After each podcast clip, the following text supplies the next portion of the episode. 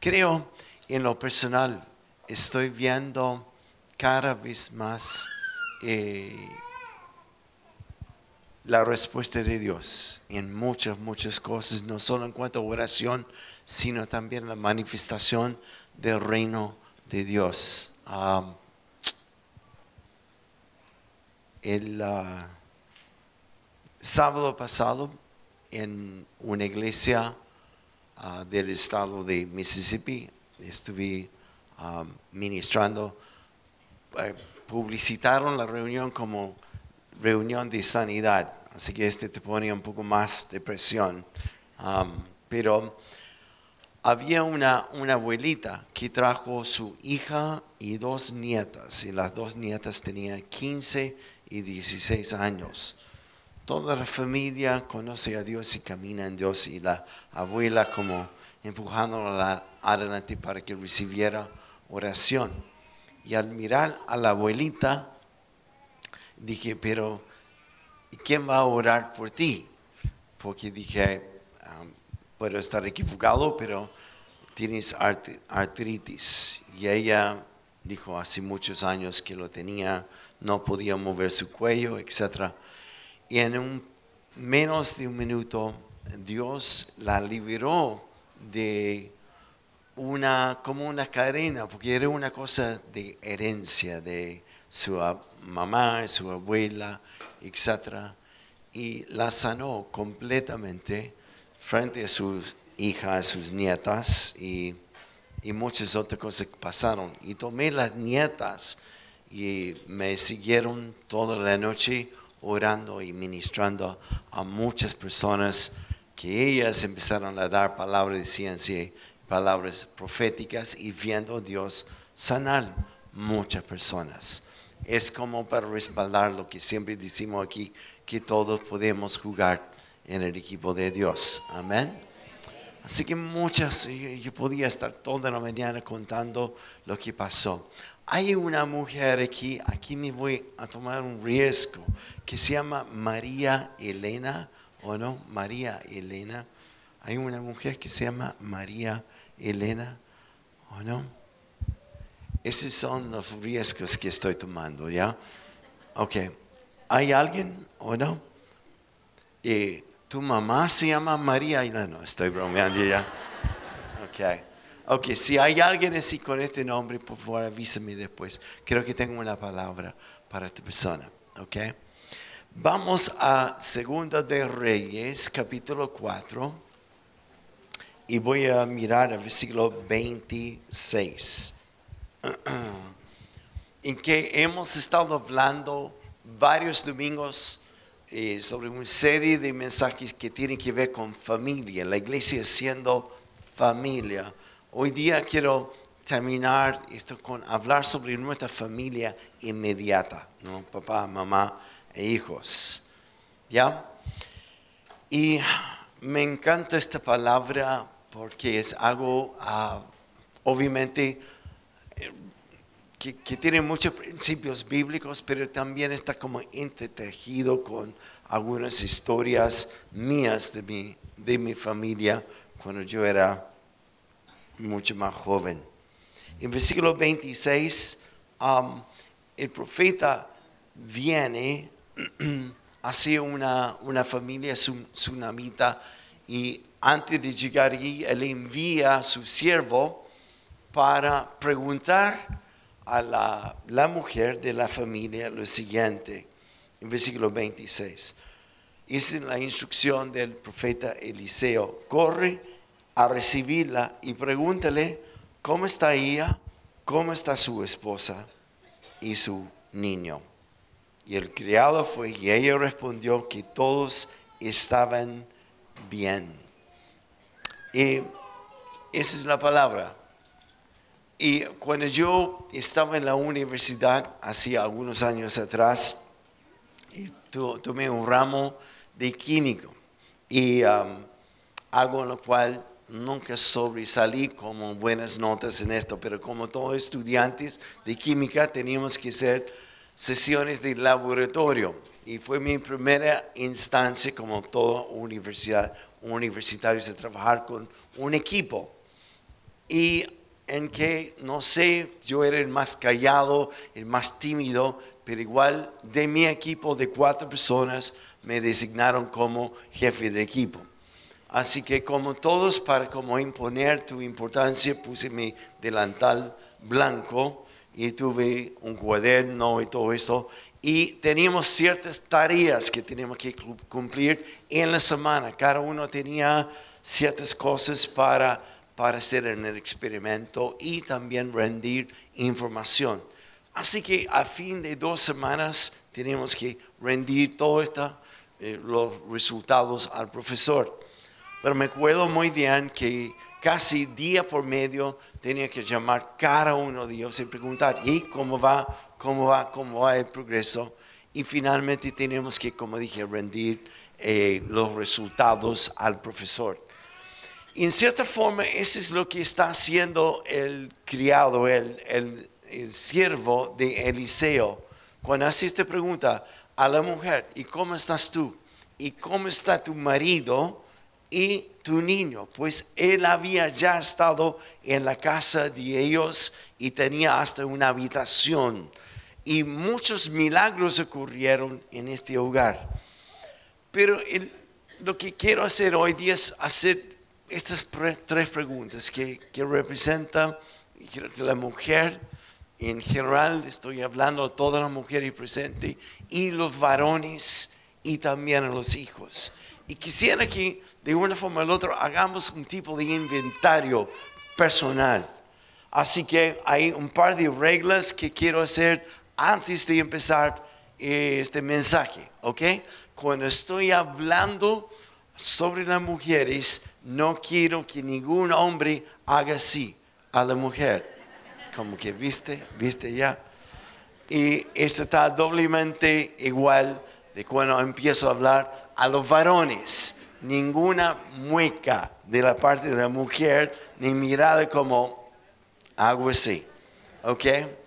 La idea no es ver las pifias en el otro, sino la idea es ver su propio corazón y hacer como un inventario esta mañana. Y quiero terminar este mensaje con algo que vamos a hacer como familia, familia inmediata y también como familia de la viña de las Condes. ¿Ok? Así que vamos primero con la mujer. Cuando el siervo pregunta, ¿y tú cómo estás? Hay dos roles, por lo menos, que las mujeres casadas o madres tienen. Uno es siendo madre, por lo general, y lo otro es siendo esposa. Y de esto quisiera uh, dirigirme. Cuando pregunta, ¿cómo está como mamá? Creo que es tan importante hablar de esto porque um, hay cualquier idea y enseñanza de lo que significa ser madre. Me encantó lo que leyó Cristian esta mañana porque refleja el corazón de Dios y su pensamiento hacia el corazón de madre.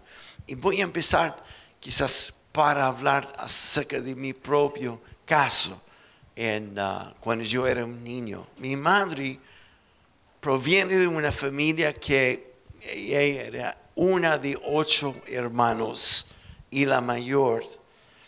Y um, la madre de ella demostraba su amor a la familia a través de el cocinar y manejar la casa. Pero en cuanto cariño, besos, abrazos, no hubo, no hubo. Así que ella, siendo el patrón que ella tenía, reflejaba esto en nuestro propio hogar. Así que me acuerdo, de mi madre como reloj, a las 4 de la tarde, al llegar del colegio, ya estaba cocinando, preparando la cena para la noche. Infaltable. Y en mi casa, ella escogió no trabajar, sino estar siempre presente para nosotros como hijos, algo en lo cual estoy sumamente agradecido. Pero el cariño de mi madre siempre era eso, de, ah, tener la casa impecable y cocinar y recibirnos con hola, ¿cómo te fue hoy día? Nada más. Así que yo pensé que todas las madres eran así. Y me acuerdo que en un momento, como cuando tuve como 16 años de edad, ella una noche estaba sola en la casa y estaba viendo un programa de una cruzada de Billy Graham por la televisión. Estaba escuchando el mensaje de Billy Graham y esa noche ella entregó su vida a Jesús solita. Y cuando llegamos, mi hermano, yo y mi padre a la casa, desconocimos nuestra mamá. Porque no nos predicó, quiero subrayar esto, sino nos abrazó y nos dio el beso. Un cambio de comportamiento que era como, y hasta mi hermano y yo nos miramos que, ¿qué le pasó a ella? ¿No? Es como, totalmente extraño. Y luego ella nos contó de su experiencia. Yo me acuerdo muchas veces, mi madre tenía su, hasta hoy día tiene su sillón favorito, una lámpara al lado, y mientras que el resto de nosotros estamos viendo tele, ella leía devocionales o a veces la Biblia callada, calladitamente. Nunca estaba como predicándonos, ustedes tienen que leer, hacer esto, apagan la televisión, nunca fue esto, sino en su vida personal. Y a veces se retiraba a ir al dormitorio para acostar, pero a la vez sabíamos, muchas veces lo hacía para orar. Y oró por nosotros, sin que nos dijera. Y me acuerdo una noche, a los 16 años yo ah, tuve mi licencia para manejar, tenía mi el, camioneta prestada de mi padre y fui, salí para dar una vuelta al pueblo. Puedes imaginar un pueblo de 800 personas, demoraba como 5 minutos a dar la vuelta. Pero entre tanto recogí a algunos amigos y tenía toque de queda en mi casa, ¿no? Porque mi padre ponía las reglas, pero mi madre reforzaba bastante las reglas. y ah, la regla era llegar en, eh, en la semana a una hora decente para acostarse y, levantarse para el colegio, pero en aquellos días, las 12, una no me acuerdo, no podía pasar esta hora. Y mi madre siempre tenía lo que yo llamaba oídos biónicos. Porque ahora, gracias a Dios, no, gracias a Dios, pero es medio sorda ya. Hubiera sido más conveniente en esos días.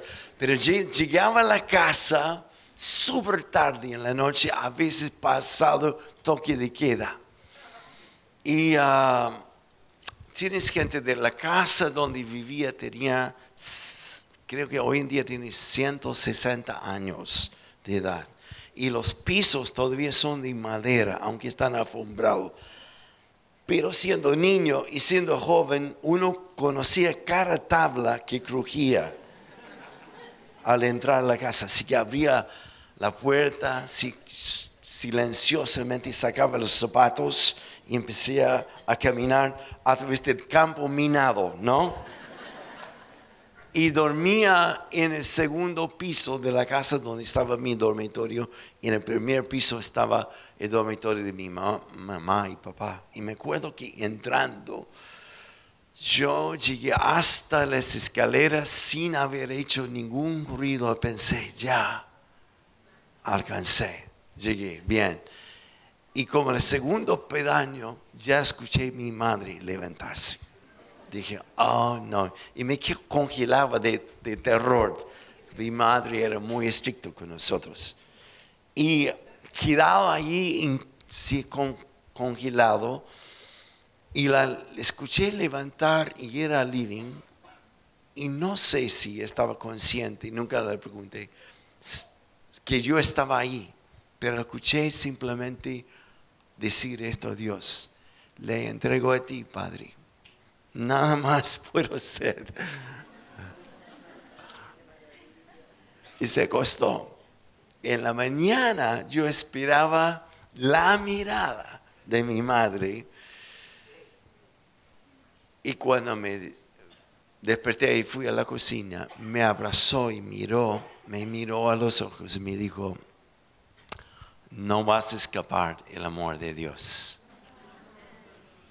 Y me dio un beso y me dijo, quiero que sepas que te amo mucho y estoy orando por ti.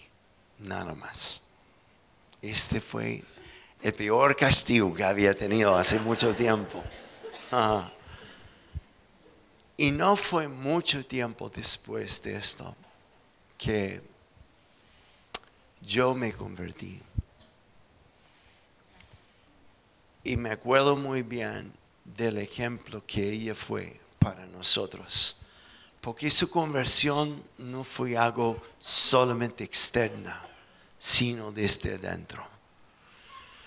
Y muy poco después de mi conversión, ella tuvo que tener una cirugía porque habían detectado un quiste en su pecho y estaban sospechando cáncer.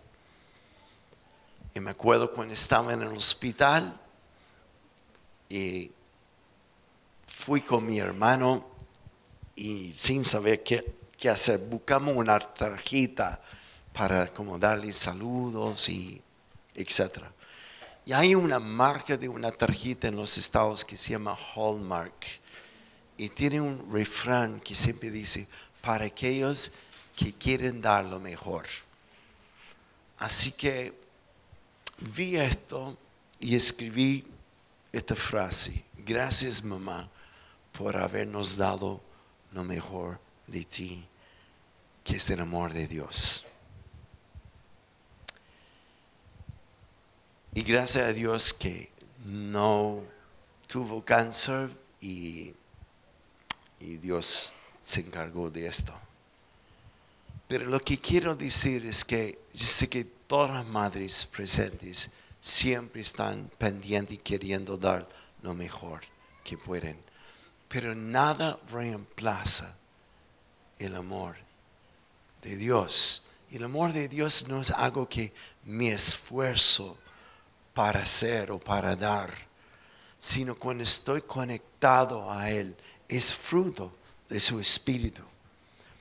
He dicho esto antes que a veces cuando he escuchado sermones sobre el fruto del espíritu, es como una tarea que uno tiene que hacer, tiene que ser más paciente. Hay cuatro pasos de cómo ser más paciente, etcétera, etcétera. Pero si fuera así, no necesitaríamos a Dios el fruto del Espíritu no es el fruto de mis obras, de mis esfuerzos, de tratar de ser mejor, sino es cuando uno está conectado, conectado, conectado.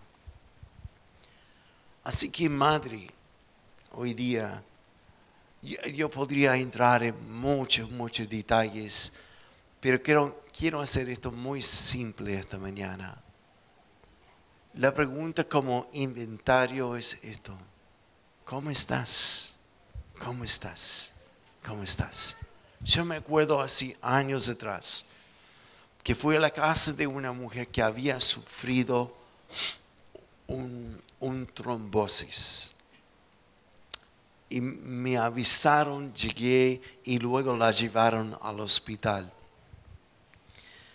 Y el día siguiente fui al hospital para verla. Estaba la mitad de su cuerpo paralizada en cuadro muy, muy negro. Y antes de orar por ella, yo sentí a hacer esta pregunta, ¿cómo estás con tu hijo? Y ella dijo, bien, bien. Dije, antes de orar, quería preguntar esto.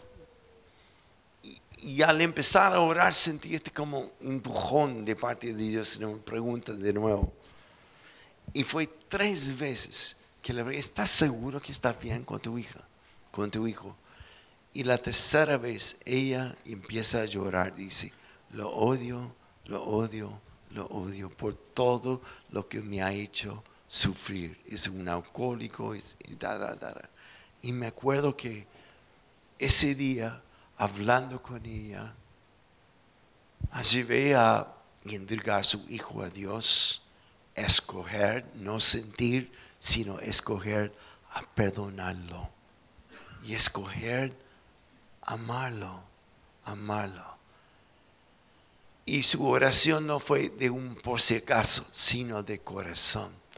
Y el momento que ella optó por perdonar y amar, algo sobrenatural pasó. Sentimos fuerte la presencia de Dios. Y en tres días fue dada de alta completamente sana por Dios. Para unas madres que tienen hijos mayores ya, no hay otra opción salvo amar, bendecir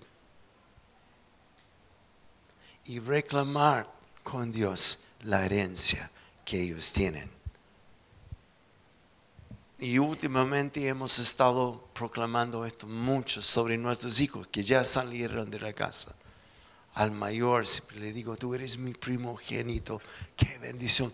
Todo lo que Dios me ha dado, bendición espiritual y todo, es tuyo, es tuyo. Y cualquier, quizás cuando estamos heridos como papás o desilusionados, tenemos la tendencia de mirar a la tierra y criticar y condenar. Pero del corazón que está enchufado Él, viene esta palabra, que misericordia triunfa sobre juicio. Es la decisión de bendecir, bendecir. Puedo que uno no esté de acuerdo con lo que está haciendo como hechos. Pero la tendencia como padres es confundir los hechos con la persona. Y condenar a la persona con los hechos. Dios nos ha llamado a amar, amar, bendecir mm, y reclamar su destino. Amén. Amén.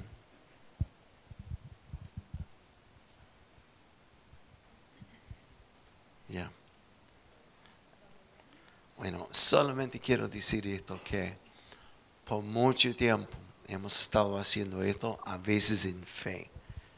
Y estamos empezando a ver las cosas que no se ven como se ven ahora, como Dios realmente obrando de una forma impresionante. Amén. Amén. Mamá, ¿cómo estás como mamá? Segunda cosa, como mujeres, la pregunta, ¿y como esposa? ¿Y como esposa?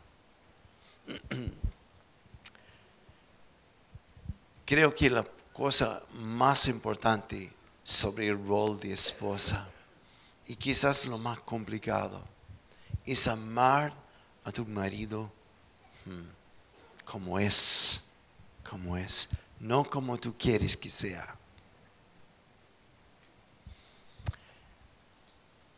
Cuando el apóstol Pablo está hablando en los Corintios sobre que la mujer debe callar en la iglesia. Hay tantas iglesias que han tomado esto al pecho y es como una opresión increíble sobre la mujer, como que la mujer no puede ser nada, no vale nada. Algún día pronto me van a escuchar predicar sobre esto sobre la venganza, sobre este mensaje, ¿ya? Porque no hay nada más lejos. Y Pablo dice, no hay griego ni judío, hombre y mujer, esclavo libre, somos todos igual, igual, igual a los ojos de Dios. Los dones y ministerios son dados igual para todos. Tanto entusiasmo que estoy escuchando, Me van a escuchar hablar de esto pronto. Así que, en, en respeto a esto, que lo que más cuesta es como, en vez de querer que tu marido sea hecho según tu imagen, según tus diseños, es amarlo como Dios lo diseñó. Y esta palabra amar o la palabra que usamos y Pablo usa de someterse significa una decisión de confiar. Una decisión de confiar. Y cuando Pablo habla de que las mujeres deben callar en la iglesia, volviendo a este punto, está hablando de que no deberían um, callar porque siempre en el contexto en el cual estaba escribiendo, muchas mujeres estaban corrigiendo constantemente a sus maridos. Y a veces, querer o no querer, es como que la esposa quiere ayudar tanto que constantemente como arregla el cuello, el pelo y todo esto, ¿no? Y queriendo como corregirnos y casi es un trato como niño. Pero lo que Dios te ha llamado a hacer es sí edificar, empujar más adelante, pero también es una decisión de confiar en Él, como Dios lo hizo. Y te digo esto porque hemos sufrido crisis. No, estoy, no estoy bromeando. Creo que una cosa que hemos aprendido en el matrimonio es que el momento que Gloria me dice, cuando tenemos que tomar una decisión y hablamos de esto, la frase que más me mata es, no sé, esa es mi opinión, pero confío en ti. Lo que me mata es que inconscientemente pone una presión sobre mí. Como que no quiero embarrar esto. Así que me hace doblemente esforzarme de hacer lo que es correcto. Versus una mujer que constantemente está criticando y demostrando su desconfianza en el marido. Puede haber venido por haber tenido una madre dominante, lo que sea pero este provoca una o dos reacciones en el hombre. O primero el hombre como si va adentro, se apaga. Y de tal manera que delante de los hijos del hijo viene el papá y dice, papá, quiero hacer esto, pregunta a tu mamá, porque ella ya está mandando por su desconfianza en la casa. Y esto en el final termina destruyendo la confianza que los hijos tienen en el papá y también en la mamá. O el segundo resultado de una crítica constante y desconfianza hacia el marido es esto. El marido simplemente toma una actitud como, no importa lo que diría, lo que diría ella, voy a hacer lo que yo quiero. Es como una rebeldía pasiva o muy abierta. Pero no hay nada, un arma más poderosa que la que es escoger confiar. Amén. ¿Estamos? ¿Ya? Ok. Hay mucho más, ya estoy viendo. Está acabando el tiempo. Ok. Ya llegué a la mujer nomás. Así que vamos a continuar un poco más con los varones para que tengan un tiempo justo, ¿ok? Bueno, aquí dice también, o sea, la pregunta al final a las mujeres, mamá, ¿cómo está? Esposa, ¿cómo está? Como la familia fue creada por Dios, cuando está alineado con lo que son los principios de Dios, especialmente en Efesios 5, de donde hemos tomado estas referencias, hay bendición la familia refleja Dios. Cuando hay un desalineamiento, entonces este provoca destrucción, confusión y muchas veces rotura. Y esto refleja la mano del enemigo.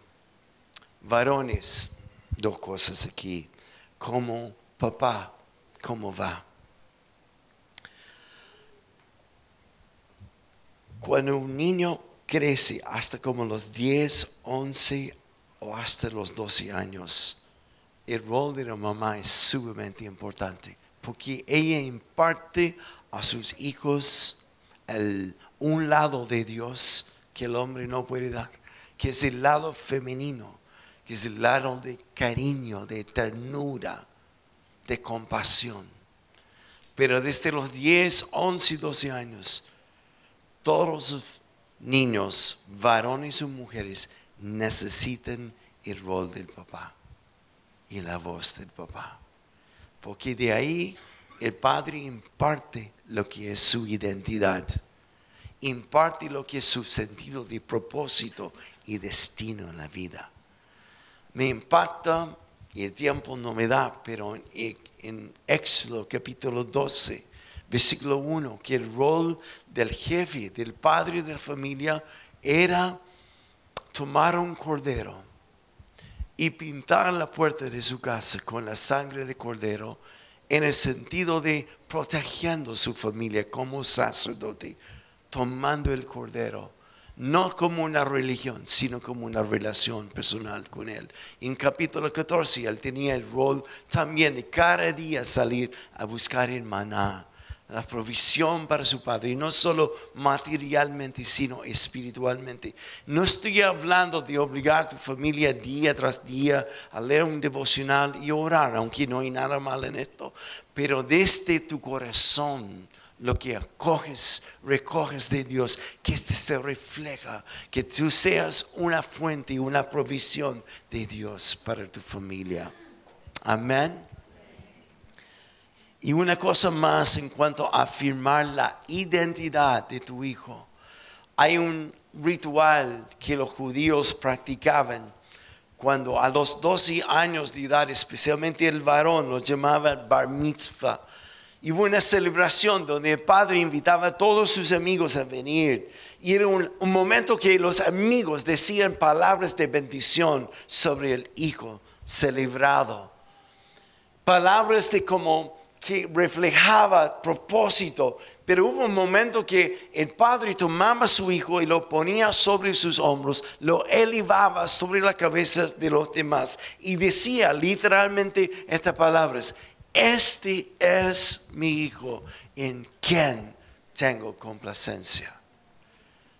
Reconociendo quién era, reconociendo que es mi hijo, no por lo que hace, sino por quien es es mío, levantándole delante de los demás y dándole un sentido de identidad. Hoy en día, por falta de padres en el hogar, tenemos hijos que viven en la casa hasta los 30 años y todavía no saben qué quieren hacer, no saben quiénes son. Y hay una tremenda confusión hoy día que tiene que ver desde identidad sexual y de esta identidad de propósito en la vida. Mi rol como padre es infundir a través de Jesús. Esto requiere tiempo a invertir, invertir en cada uno y mirando a los ojos, diciendo, hijo, no sé cuántas veces oro por jóvenes, centenarios y quizás miles de ellos. Y he sentido de parte de Dios, a dar esta palabra, no a todos, pero cuando se lo doy, es impactante. Cuando puedo mirar a una chica, a un varón y decir, tu padre, Dios, es orgulloso de ti. Es una cosa que nunca han escuchado muchos, ni siquiera de sus papás. Y afirmando su identidad. Y si nunca tuviste un padre así, Tienes un Padre que se llama Dios, que afirma quién eres y también afirma tu destino y qué es lo que Él tiene para ti. Como Padre, ¿cómo vamos? Hoy en día en nuestra cultura los hijos cada vez más tienen menos valor. Se nota por el tiempo o poco tiempo que invertimos. no sé si Fernando Estifo está aquí. Fernando, ¿no? está Pablo o alguien, ¿no? Fernando, yo lo conozco hace muchos años. Él tiene siete hijos. Y una cosa que me impactó es por el, el trabajo que él tenía, viajaba mucho, etc. Él tomaba un día en la semana con cada hijo. Y muchas veces los llevaba con él para estar en el trabajo o en un viaje o andar en micro o hacer las compras o lo que sea. Pero era una dedicación impresionante. Me avergüenza en mi propia vida. Pero el, el cultivar y el invertir en el hijo hoy día es algo inusual. Papá, ¿cómo está? ¿Cómo está? ¿Cómo está? Y mi mayor llamado como padre es afirmar quién es mi hijo, quién es. Amén. La última cosa en cuanto a varones, su relación con la esposa. Solo diré esto, lo digo muchas veces en los casamientos ahora. El secreto de un matrimonio es encontrar qué es lo que le gusta a tu esposa es un tremendo misterio. Hay tantos chistes sobre esto. Pero lo mejor que, que he visto y he aprendido es esto. Lo que más le gusta a la esposa es como Dios la diseñó para hacerle sentir especial, tomada en cuenta. Y ni una noche en la cama puede hacerla sentir especial o tomando en cuenta según nuestra forma de verla, sino es ver qué es lo que le hace sentir especial. Puede ser una nota, muchas veces en la semana, llamadas. Hay muchas maneras. Yo me acuerdo que con Barbie cuando era chiquitita, y generalmente salíamos una noche en la semana, o por lo menos una vez cada 15 días, a pololear con Gloria. Y sin saber los gustos de las mujeres, a veces ah, yo preguntaba a, Barbie, y Barbie, esta noche voy a salir con tu mamá, dime algo, ¿qué, crees que querría tu mamá? Y ella me dice, zapatos. Toda mujer le gusta zapatos, papá. Me, me acuerdo una noche Ah, de una salida nomás. Ella, ella a lo mejor fue Mema, con un par de amigas. Me, me, dijeron, papá, vamos a hacer esta noche romántica. Y fueron a la feria, recogieron un montón de pétalos de rosas. Y mientras que estaba en la casa con Gloria, las chicas ponían velas en la vereda, pétalos en el auto, sobre el auto. Y todas las viejas, ah, las vecinas de edad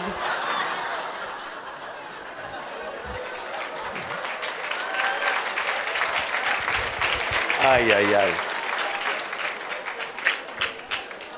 De la abundancia del corazón habla la boca, ¿no? Ya. Salían de sus puertas y me dicen, qué lindo, qué lindo, qué romántico, qué romántico, ¿ya? Eso no me hubiera ocurrido sin la ayuda de otros, pero es buscar. Porque somos poco creativos como maridos, que normalmente día, día de madre vamos a la esquina, compramos la rosa que vale una luca nomás y lo llevamos la media marchitada y todo esto, ¿ya? Requiere creatividad y requiere un esfuerzo de hacer que tu esposa se siente especial, tomada en cuenta. La última cosa, con eso vamos a terminar. Hijos, en Efesios 6 dice esto que hijos honran a sus padres para que les vaya bien. Yo termino con esto. Yo, en mi infancia y mi juventud, a pesar que salí bastante con mi padre a pescar o a veces cazar. Y era como una cosa de machos y lo disfruté hasta hoy día. Tengo recuerdos impresionantes de esto. Pero nunca conversamos de nuestras cosas. Así que crecí como una barrera, no de parte de él tanto como nunca sentí como confianza de hablar con él sobre un posible polola o algunos planes. Nunca me acuerdo sentándome con mi padre y contándole, me gustaría hacer esto en el futuro. Siempre estamos ahí, pero no fluía nada de comunión corazón a corazón.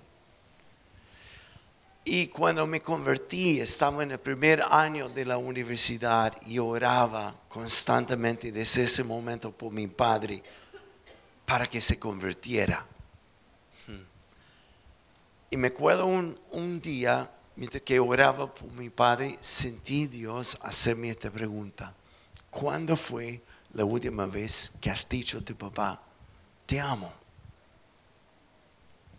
en que nunca fue como un ejemplo en mi casa. empecé a pensar, no, el, año pasado, no. nunca. Miren que somos tan pronto para justificarnos, dije, pero tampoco nunca he escuchado a mi padre decirme algo así. Y fue como algo tan directo de Dios. Dios me dijo, ¿Quieres verlo? Conocerme. Ame a tu papá y honrelo. Así que fui a la casa ese fin de semana, estando en la universidad, y como siempre llevaba las ropas sucias a mi mamá, después del abrazo, aquí están mis ropas, y fui al taller de mi padre, que está conectado a la casa, con una determinación a decir a mi papá que lo amaba. Y créame que fue la decisión hasta ese momento más difícil de mi vida. Así que lo miré, lo toqué por el hombro, se dio vuelta, me miró, me dijo, ¿cómo está, hijo? Y dije, cómo está el clima, empezamos a hablar de nuestro equipo de fútbol, y, pero finalmente le dije lo siguiente, por 18, 19 años te he temido y no sé por qué, no sé por qué no puedo hablar contigo lo que está en mi corazón. Y créeme, lo lamento mucho. Pero quiero decirte hoy día, que doy gracias a Dios por haberme dado un padre como tú. Y quiero decirte que te amo mucho. Ya estaba yo a punto de llorar entre nervios. Es primera vez, y gracias a Dios, no la última vez, que mi padre dejó sus herramientas, me abrazó, se colgó de mi cuello y lloró y le escuché decir por primera vez y no última. También, hijo, te quiero mucho. Y esta barrera como que se rompió. De hecho, que mi madre años por años reclamaba, estaba medio celosa. Yo estaba mucho más cerca de mi padre después de esto. Hijo, quizás tus padres han hecho cosas, han dicho cosas a ti que no es culpa tuya. Pero el, resentir y guardar rencor sí es responsabilidad de uno.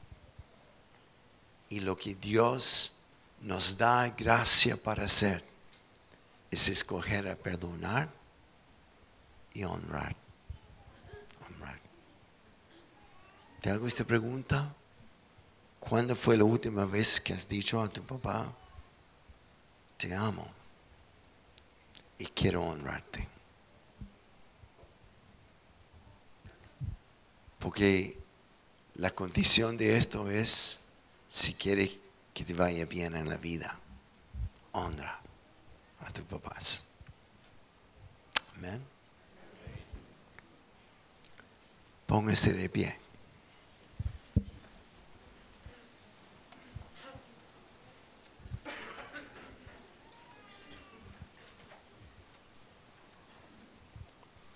Voy a ponerme acá.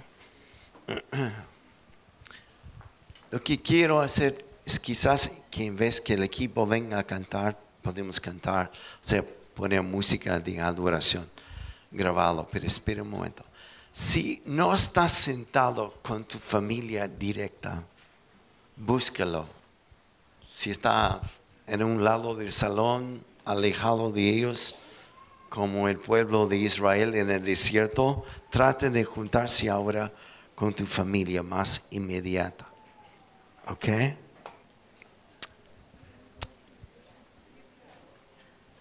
Y si tiene que ser un espacio aquí en el pasillo, aquí en adelante, atrás, lo que vamos a hacer ahora es que quiero que forman un círculo con tu familia, tomándose de las manos, ¿ok? Aquí en el pasillo, no pueden hacerlo en las sillas, a menos que sean dos nomás. Búsquenlo, vamos a hacer un desorden esta mañana.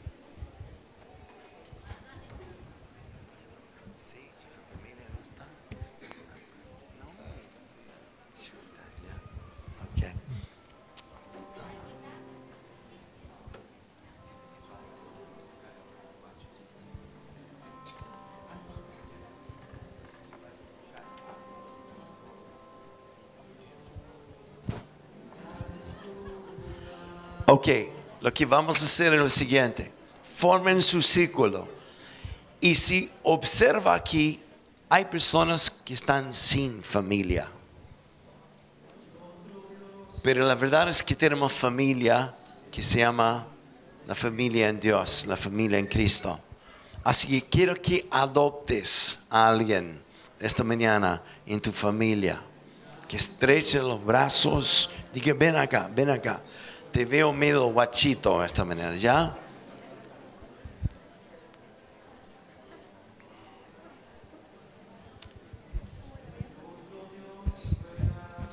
No quiero ver nadie solito. Algunos tienen la cara de que, ¿qué está haciendo el pastor? ¿Qué va a hacer esta mañana? Si esperas, vas a ver. Forma tu círculo, no te quedas ahí nomás. ¿Ok? Y si nadie se ha acercado a ti porque estás solo, levanta la mano y diga, ¿me puede adoptar, por favor? Ya tómame.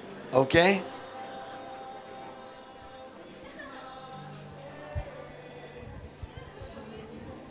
Ok. Hay harto espacio aquí adelante si está apretado. Lo que vamos a hacer es que si el padre está o el varón, entonces vamos a pedir que él dirija una oración sobre la familia. Escúcheme. Es tan importante este de bendecir, coronar a sus hijos. Esta mañana no me dio tiempo a hablar sobre lo que es la importancia de coronar, pero quiero que bendiga cada miembro de su familia inmediata o familia adoptiva, ¿ya? ¿Listo? Y quiero que simplemente pon tu mano sobre la cabeza de ellos y la bendiga, la bendiga, la bendiga. Y una vez que el papá haya terminado de orar, entonces quiero que después se miren uno al otro, expresen su amor. Te amo, te honro. Y ahora si no hay un varón en medio del círculo, entonces entre las mujeres designa a alguien, ¿ya? Que sea líder de esto. Pero quiero que lo bendigas, ¿ok? Y luego vamos a terminar con esto. Te amo, te quiero. Y yo te bendigo y te honro. Muy bien, muy bien. Vamos. Quiero que oren en voz alta, papás. Usen la autoridad que Dios te ha dado. Cuando hayan terminado, desen un abrazo muy fuerte y están libres para retirarse. Y si algún miembro de la familia no está aquí hoy día, hazlo en casa. Algunos tendrán que hacer una llamada telefónica al papá, a la mamá, como sea, pero que sea un día que marque tu familia. Que Dios le bendiga.